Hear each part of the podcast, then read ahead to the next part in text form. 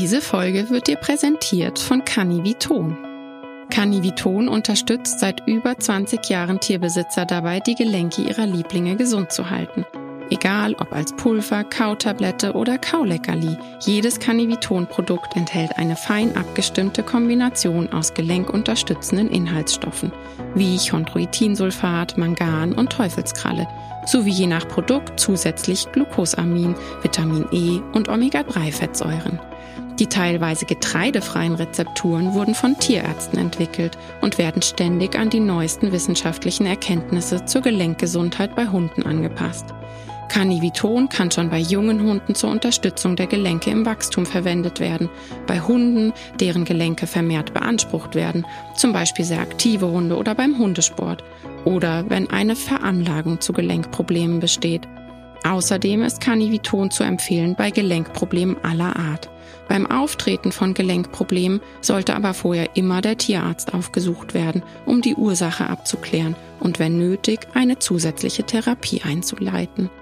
Alle Canniviton-Produkte kannst du über den Link in den Show Notes kaufen.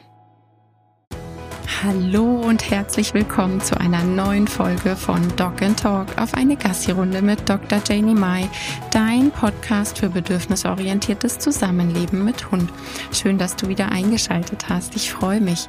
Ich bin Janie, Host von diesem Podcast, Tierärztin, bedürfnisorientierte Hundetrainerin, habe eine Online-Hundeschule und schon einige Selbstlernkurse an den Start gebracht. Ich habe heute wieder, wie ich finde, ein spannendes Thema und eine tolle Gästin bei mir. Und zwar ist es die Tierarztkollegin Dr. Friederike Zellner. Sie hat eine Praxis für physikalische Medizin und ist ganz bei mir in der Nähe. Wir unterhalten uns heute über HD, ED, die Entstehung, auf was Neuhundeeltern achten sollten, über Behandlungsmöglichkeiten und auch das Erkennen. Also ich finde ganz viele spannende Aspekte dabei und ähm, freue mich. Friederike ist jetzt hier. Hallo Friederike, ich bin so, so froh, dass du da bist und dir Zeit nimmst für dieses Interview. Magst du dich einmal unseren HörerInnen vorstellen, bitte? Ja, hallo Janie. Erstmal lieben Dank für die Einladung. Ich freue mich auch. Und es ist ein super spannendes Thema. Und ähm, ja, deswegen freue ich mich umso mehr, dass wir heute da ein paar Sätze dazu verlieren. Ähm, ja, mein Name ist Dr. Friederike Zellner. Ich bin Tierärztin. Ich habe in München studiert, war dann praktisch tätig, sowohl in der Pferdeklinik als auch im Kleintierbereich und ähm, habe mich weitergebildet im Bereich physikalische Medizin, Rehabilitation. Und seit neun Jahren betreibe ich auf diesem Gebiet eine eigene Praxis. Mhm. Ganz bei mir in der Nähe. Wir sind nämlich genau. tatsächlich mal Interviewpartnerinnen, die ganz nah beieinander sind. Das freut mich ganz arg. Wie kann man sich dann deinen Arbeitsalltag so vorstellen? Was äh, für Patientenprobleme kommen da auf dich zu? Ja, also zunächst mal der größte Teil meiner Patientengruppe sind natürlich Hunde. Ich behandle auch Katzen und Pferde, wobei der Anteil ähm, äh, vor allen Dingen seit der Geburt äh, meiner Tochter deutlich geringer geworden ist. Also schwerpunktmäßig auf jeden Fall Hund. Mhm. Und die Patienten, die kommen, ähm, kann man eigentlich sagen, ist einmal quer durch die Hundepopulation. Also sowohl sehr junge Tiere, die vielleicht ähm, Traumata erlebt haben, Autounfall ähm, oder auch eben eine Diagnose mit einer hereditären Erkrankung, das heißt einer genetisch bedingten Erkrankung, HDED, was ja oft auch in sehr jungen Jahren schon festgestellt wird. Dann natürlich auch ganz klassisch ähm, der ältere Patient, der eben mhm. schon ein paar Kilometer auf dem Rücken hat ja. und entsprechende osteoarthrotische Veränderungen hat. Ähm, natürlich auch neurologische Patienten nach Bandscheibenvorfall, äh, die gelähmt oder teilweise gelähmt sind. Ja, also da ist sowohl von Rasse als auch Alter wirklich alles dabei. Ganz selten auch mal ganz kleine Welpen.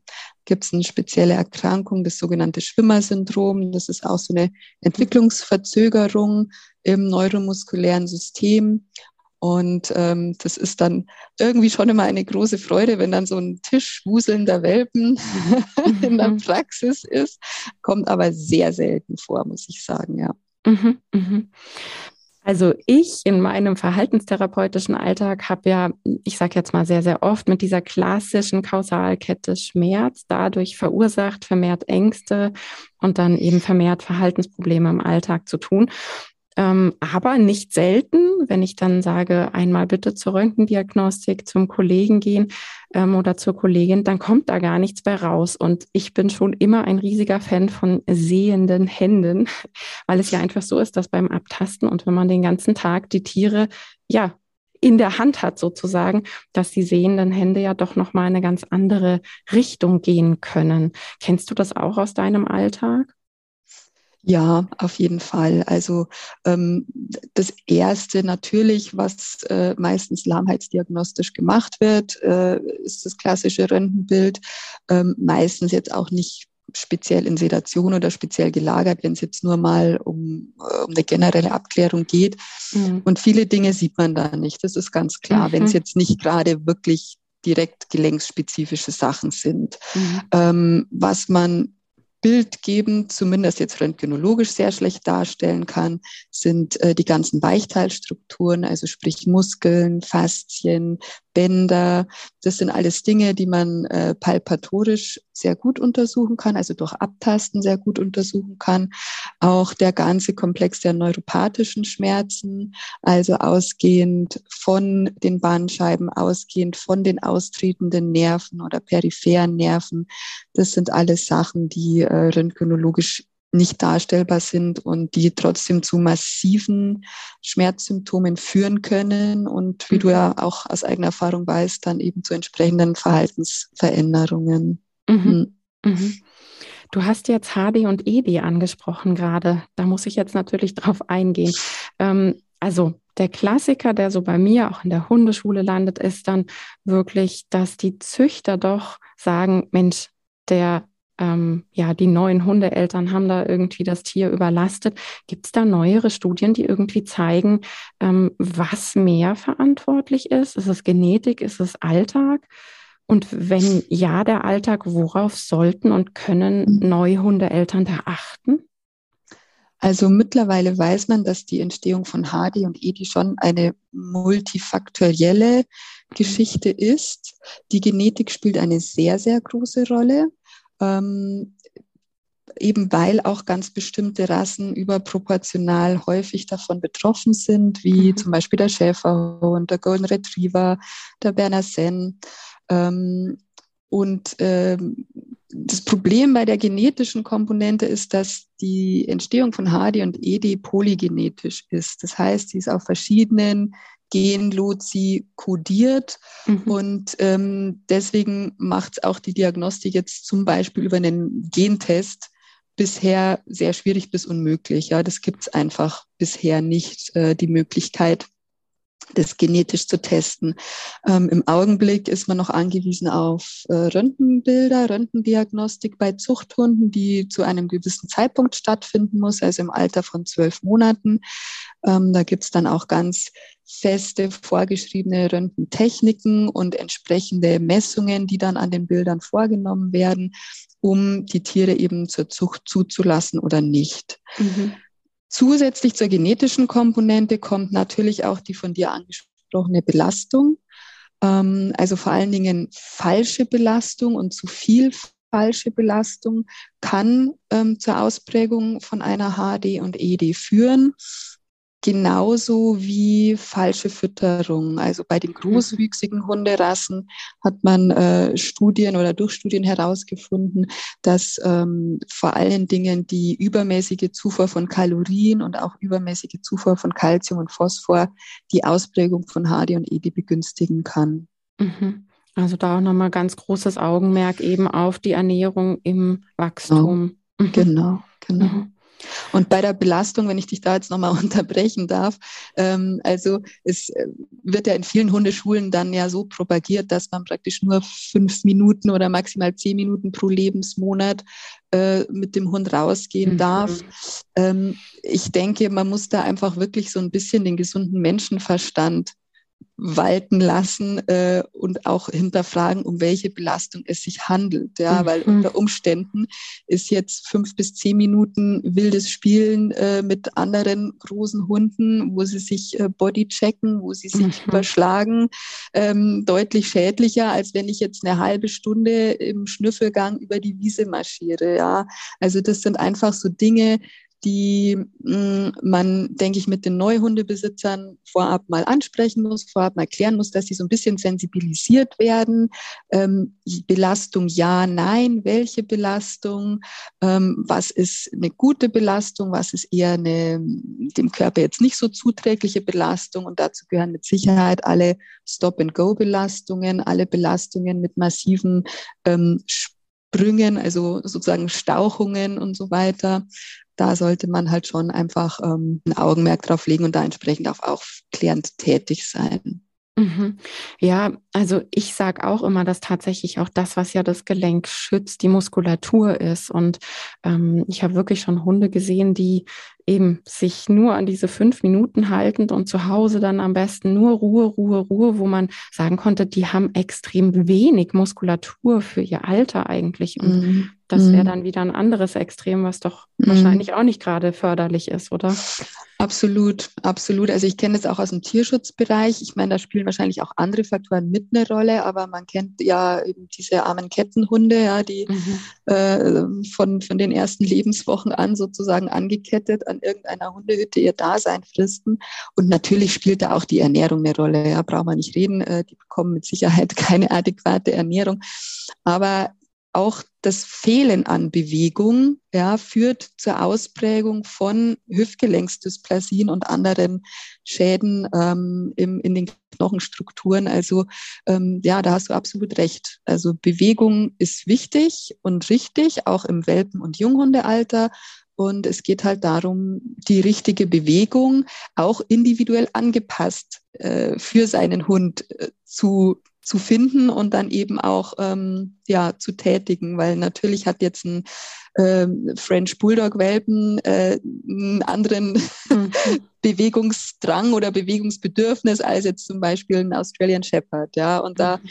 gilt halt einfach ähm, das Richtige für seinen jeweiligen Hund herauszufinden, wie man äh, die Hunde fördern kann, sowohl äh, kognitiv als auch natürlich körperlich, ohne sie zu überfordern und zu überlasten. Mhm.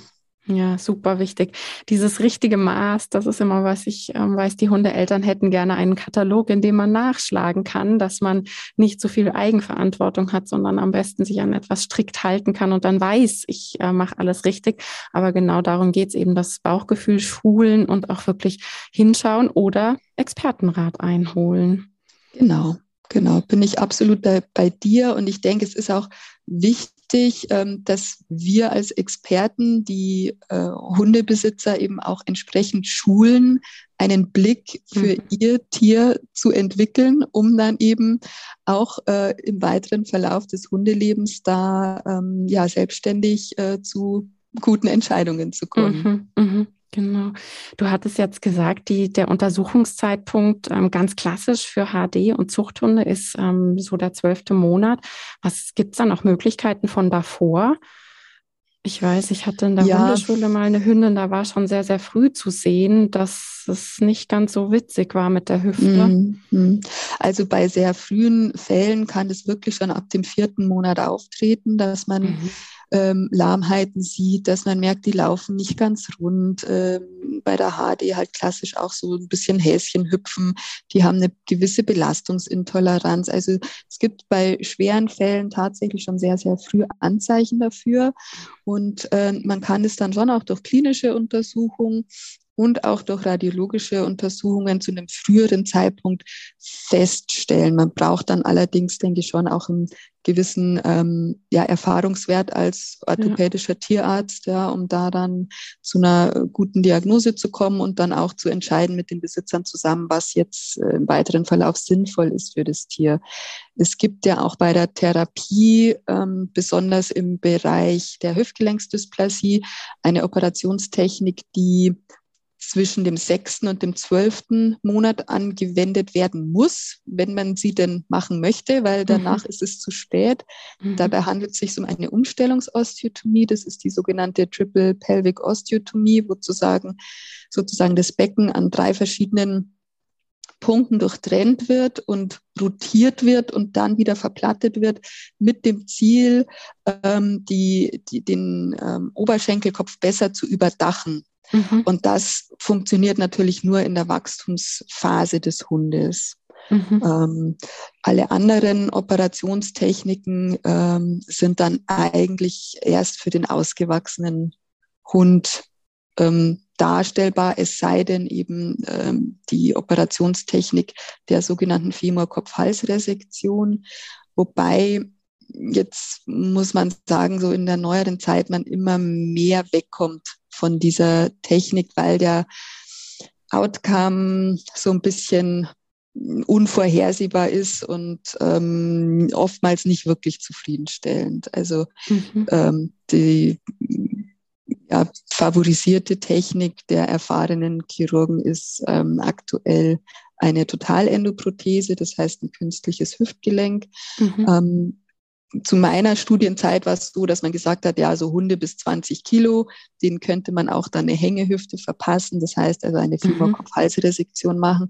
Ähm, mittlerweile ist es so, ähm, dass man ja davon wirklich mehr abkommt und teilweise sogar äh, künstliche Hüftgelenke bei, bei Zwergrassen oder auch bei Katzen einsetzt, ja, mhm. weil man da äh, mittlerweile von den Erfahrungswerten her schon festgestellt hat, dass die äh, klinisch meistens danach sehr, sehr viel besser sind, mhm. ähm, ist natürlich auch eine sehr teure und sehr aufwendige ja. Operation, ja, ganz klar.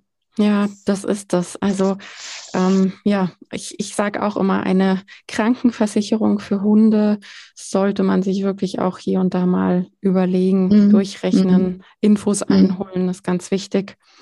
Das ist auch ganz wichtig, dass man sich da das Infos stimmt. einholt. Ja, das genau, stimmt. weil da gibt es auch sehr, sehr, wie ich glaube, bei allem, gell, es gibt immer verschiedenste Anbieter auf dem mhm. Markt.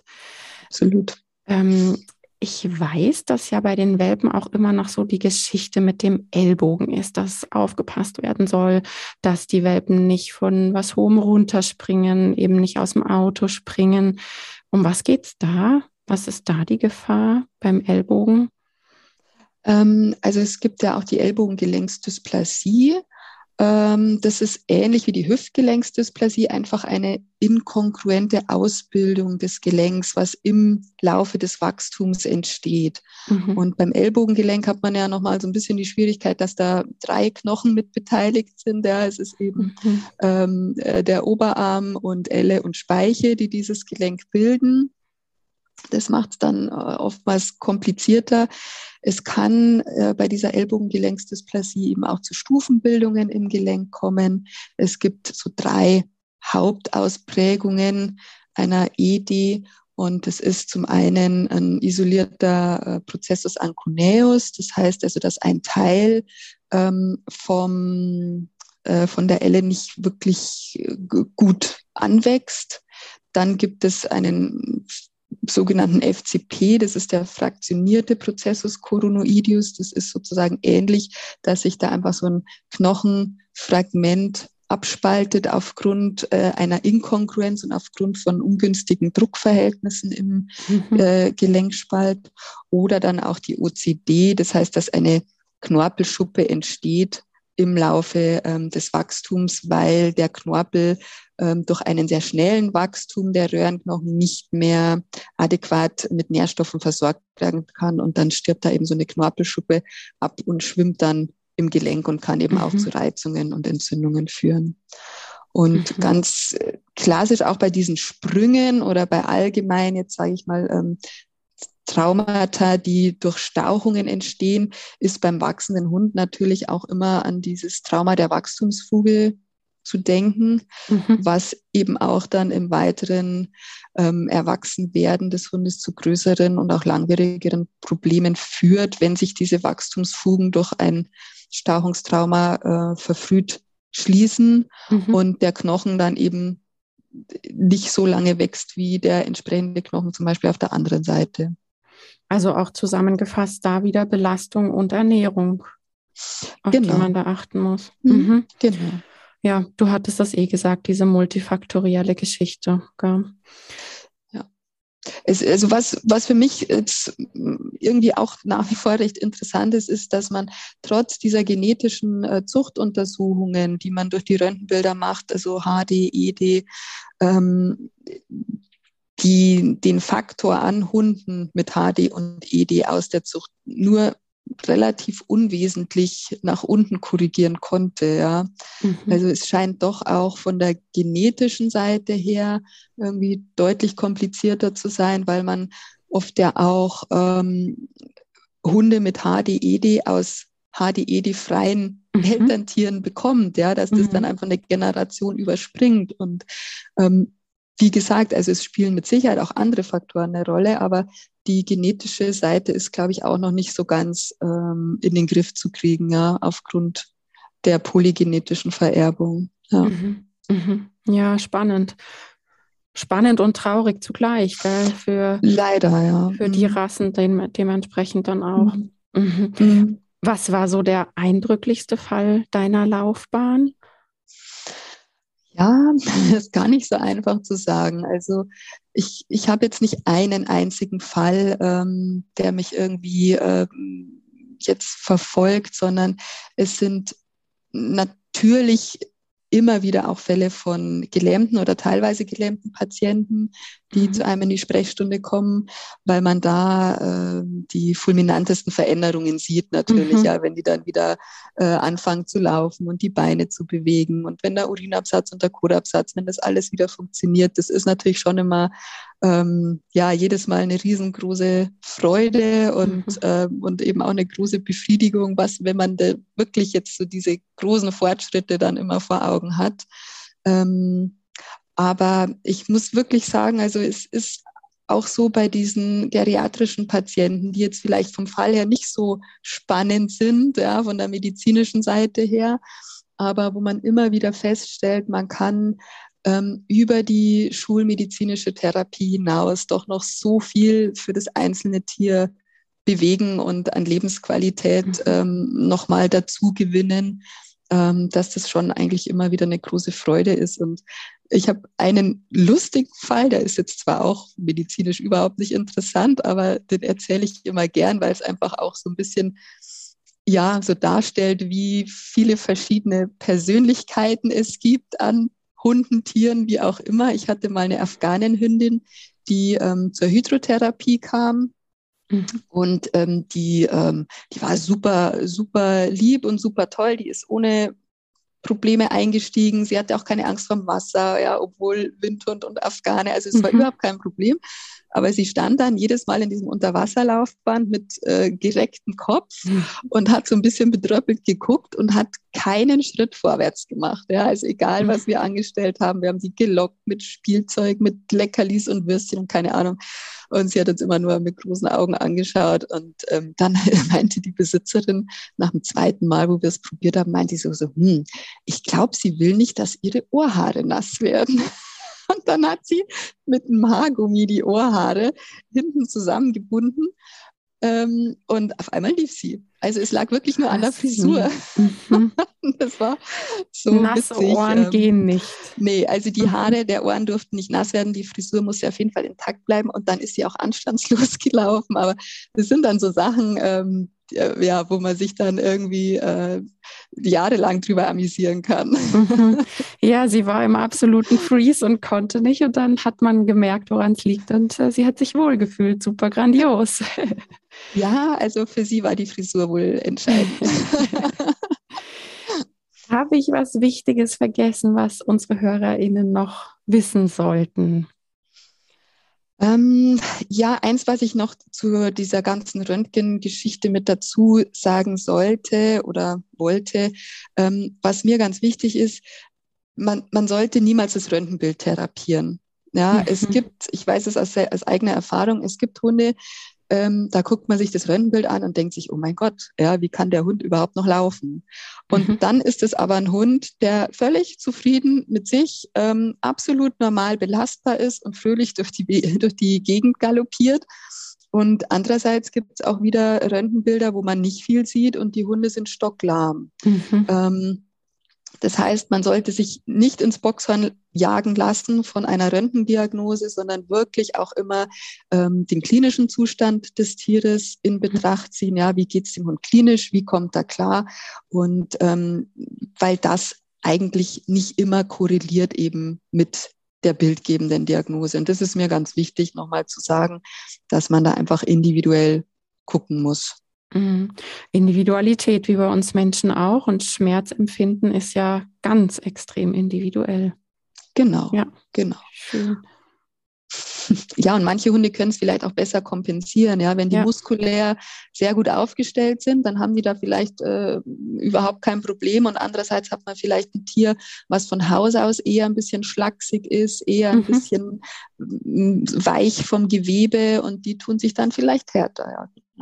Ja, das ist auch meine Erfahrung, kann ich absolut bestätigen, weil zum Beispiel auch Dauerstress, du hattest vorhin die Tierheim- und die Kettenhunde auch angesprochen, Dauerstress mit dem erhöhten Stresshormon ähm, führt ja auch zum Muskelabbau. Also das mhm. ist so ein, so ein mhm. Klassiker. Ja, und natürlich, klar, auch Dauer chronischer Schmerz kann natürlich entsprechend Stresshormone und Muskelabbau verursachen. Mhm. Das ist immer das, dieses individuelle Hinschauen und ich sage immer Detektiv spielen und ich glaube, da hast du eine, eine ganz ähnliche Sparte wie ich. Dieses Detektiv spielen und ganz, ganz individuell schauen. Ja, das ist auf jeden Fall richtig vielen, vielen Dank, dass du da warst. Ich fand das Interview ganz, ganz interessant, ähm, vor allem auch, wie wichtig es ist, auf was man achten kann als Neuhundeeltern und dass es ein multifaktorielles Geschehen ist und individuell wie immer. Vielen Dank, dass du dir die Zeit genommen hast. Ja, sehr, sehr gerne. Hat super viel Spaß gemacht, mit dir darüber zu plaudern. Und ähm, ja, ich finde es einfach auch super schön und super toll, wie auch so die interdisziplinäre Zusammenarbeit äh, mittlerweile funktioniert ähm, zwischen Tierärzten und, und den verschiedenen Sparten der mhm. Tiermedizin, mhm. weil man doch immer wieder feststellt, wie viel ineinander greift. Ja, total. Also meine Arbeit wäre definitiv gar nicht machbar ohne Netzwerk. Das muss ich mhm. ganz klar sagen. Mhm. Ja, schön. Ja. Also vielen, vielen Dank und vielen Dank auch an dich fürs Zuhören. Und wie immer freue ich mich ganz arg, wenn wir unter dem entsprechenden Posting auf Instagram oder Facebook in den Austausch gehen. Und der Podcast lebt von Bewertungen. Wenn dir diese Folge gefallen hat, dann gib uns eine 5-Sterne-Bewertung. Ich freue mich darüber. Bis zum nächsten Mal. Tschüss. Diese Folge wurde dir präsentiert von Cani Vito. Canniviton unterstützt seit über 20 Jahren Tierbesitzer dabei, die Gelenke ihrer Lieblinge gesund zu halten.